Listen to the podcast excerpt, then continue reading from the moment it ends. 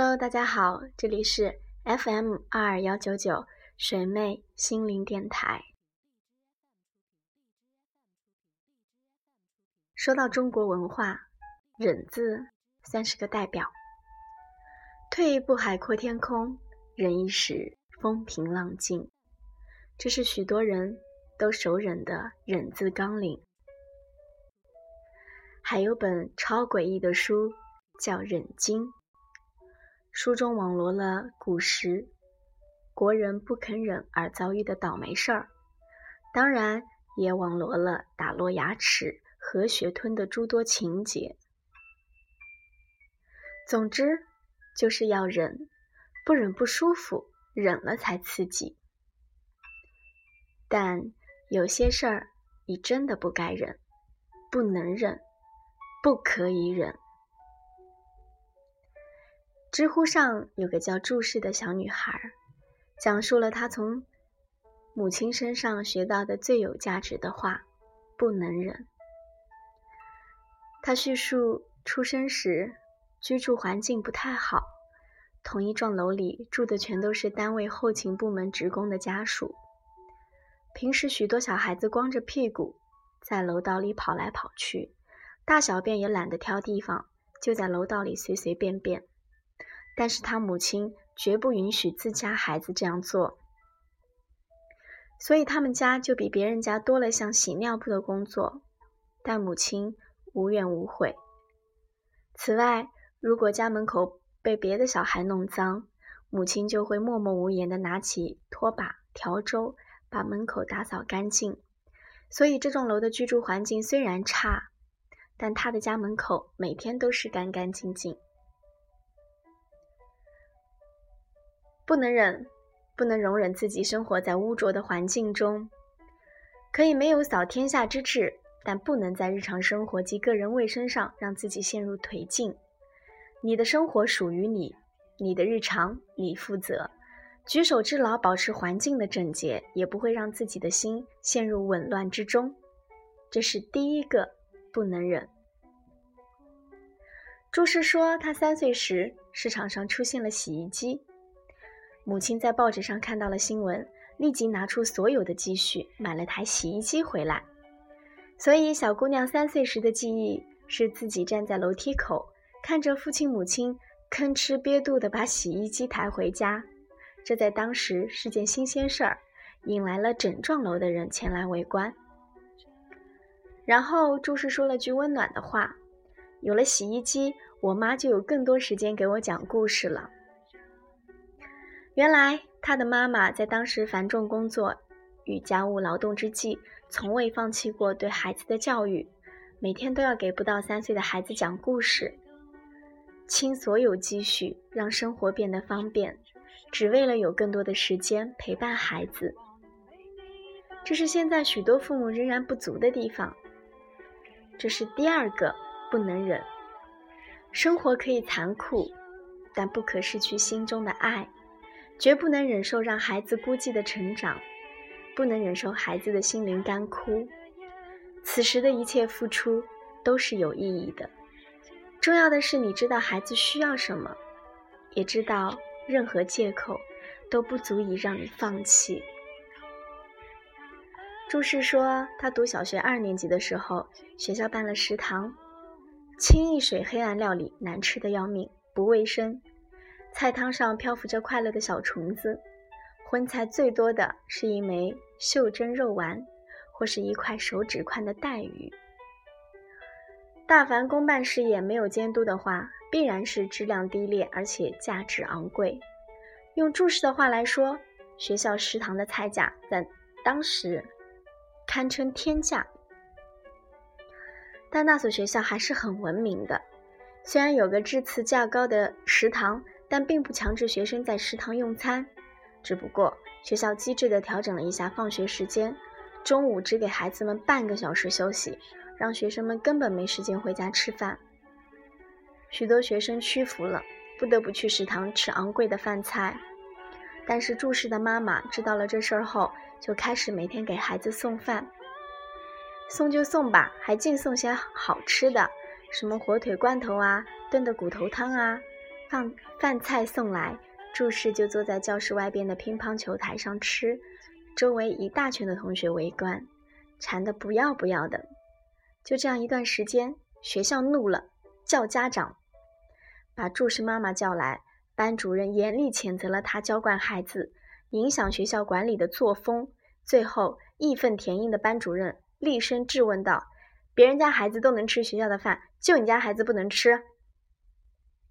猜猜这位母亲怎么回答的？老师，他说：“不能。”这么回答也行？老师的心顿时就崩溃了。让他们家这么一搅和，食堂游戏就玩不下去了。其他家庭终于醒过神来，也开始给孩子送饭。最终，学校只好取消了半强制的午餐。这是第三个不能忍，不能忍受不公正的规则强加于孩子身上。无论是对孩子的身体，还是对孩子的心灵，不能忍受让孩子替成年人的功利支付代价。帮助孩子争取公正，养成孩子健康饱满的人格，这是最优质的教育。这需要技巧，也需要一颗保护孩子的身心。虽千万人吾往矣的无畏气概。注释说，他的母亲是个好老师，一有新的技术出现，他就去学习。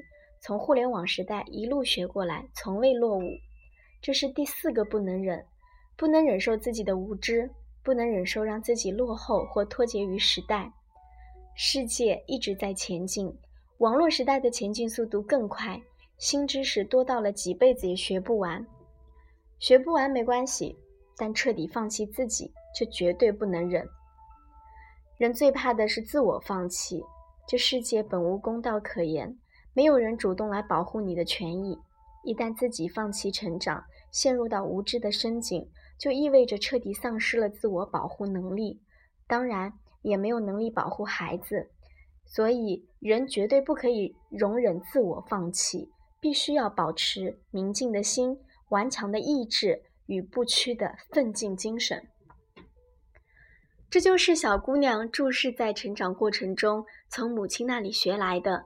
不能忍，第一，不能容忍颓废的人生，不能容忍环境的污浊；第二，不能容忍责任的缺失，不能容忍让孩子孤寂成长；第三，不能容忍不公正的规则强加于孩子。如果你不保护自己的孩子，那是终身难以赎补的过失。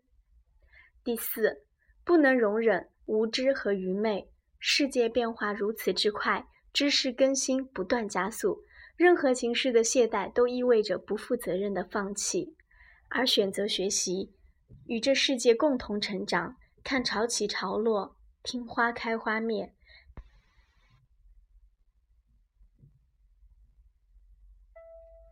这样的人生才能够真正活出滋味。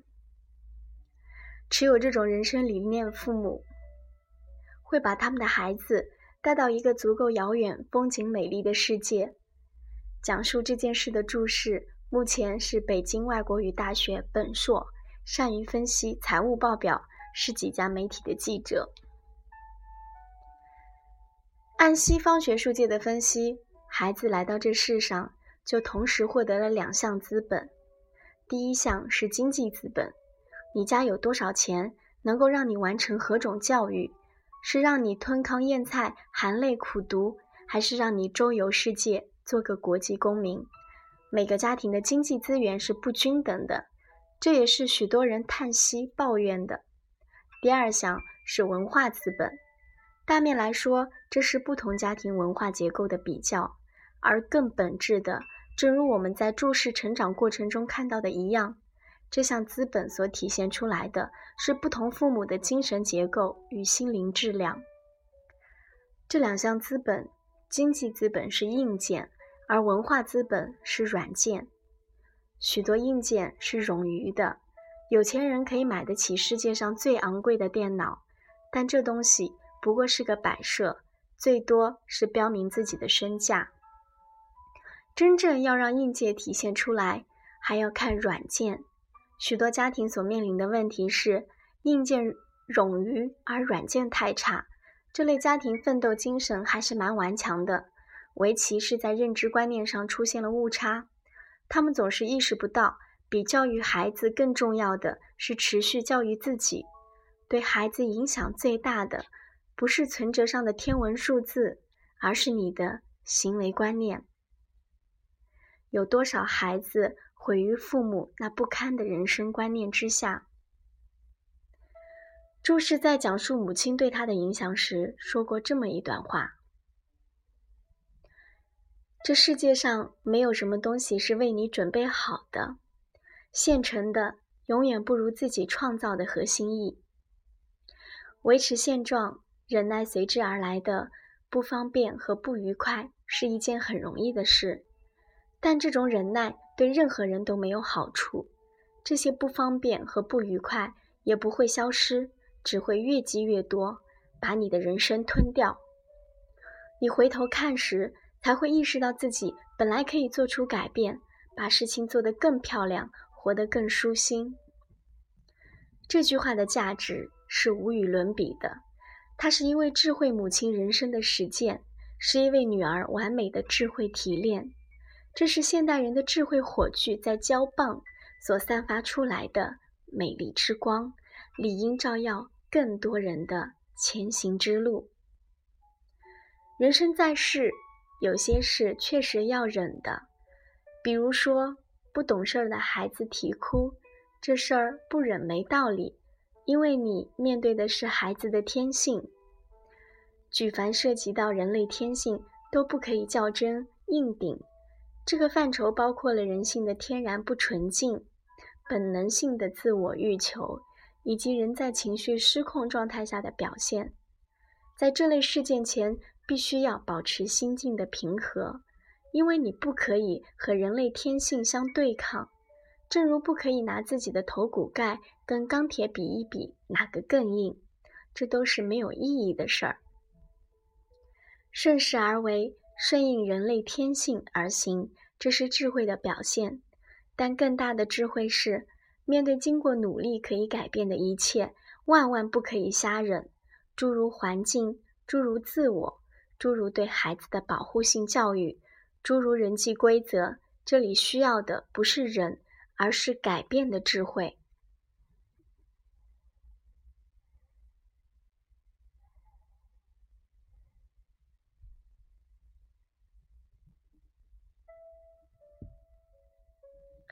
注释说，他的母亲从不说“本来就是这样子的”，又或是“大家都是这样子的”这类话。这位母亲不说，是因为她知道世事可以是别的样子，大家也可以选择其他方式生活。凡是可以改变的，都不应该放弃努力。这个世界上充满了不公，但又是公平到了令人发指。有太多太多的事情其实是可以改变的，只是因为我们心态颓废、责任匮乏，应该努力时总是选择了随波逐流、听天由命，于是做事环境恶化，恶化的环境进而影响到自己的心境，认为事已至此，再做什么也是枉费徒劳。当时光逝去，蓦然回首。竟发现自己已经坠入到阴暗的认知深井，但其实深井只在我们的心里，只是我们拒绝让自己获得幸福的借口。现代人的生存环境比之于注视这家人的时代要好许多许多倍，而他们一家在那样的时代都能够焕发出人性的光辉。我们的起点是如此之高，又有何难？只要对自己轻说一句。不能忍，不能忍自己心境与环境的不理想，不能忍责任心的不足，不能忍对不公正规则的默许，不能忍让自己的人生落后时代沦陷于无知之中。就这样轻轻地对自己说一声，我们的心中就会平地惊雷。当然，变化是缓慢的，而完美永远只是个幻象，但这又何妨？此地漫长，世界是如此美丽。微笑着努力前进，拒绝昔日的不堪。坐看风起云卷，卧听花叶明灭。与最美的自己相遇于明日的花丛之中。这么美好的未来，又有什么理由拒绝呢？晚安。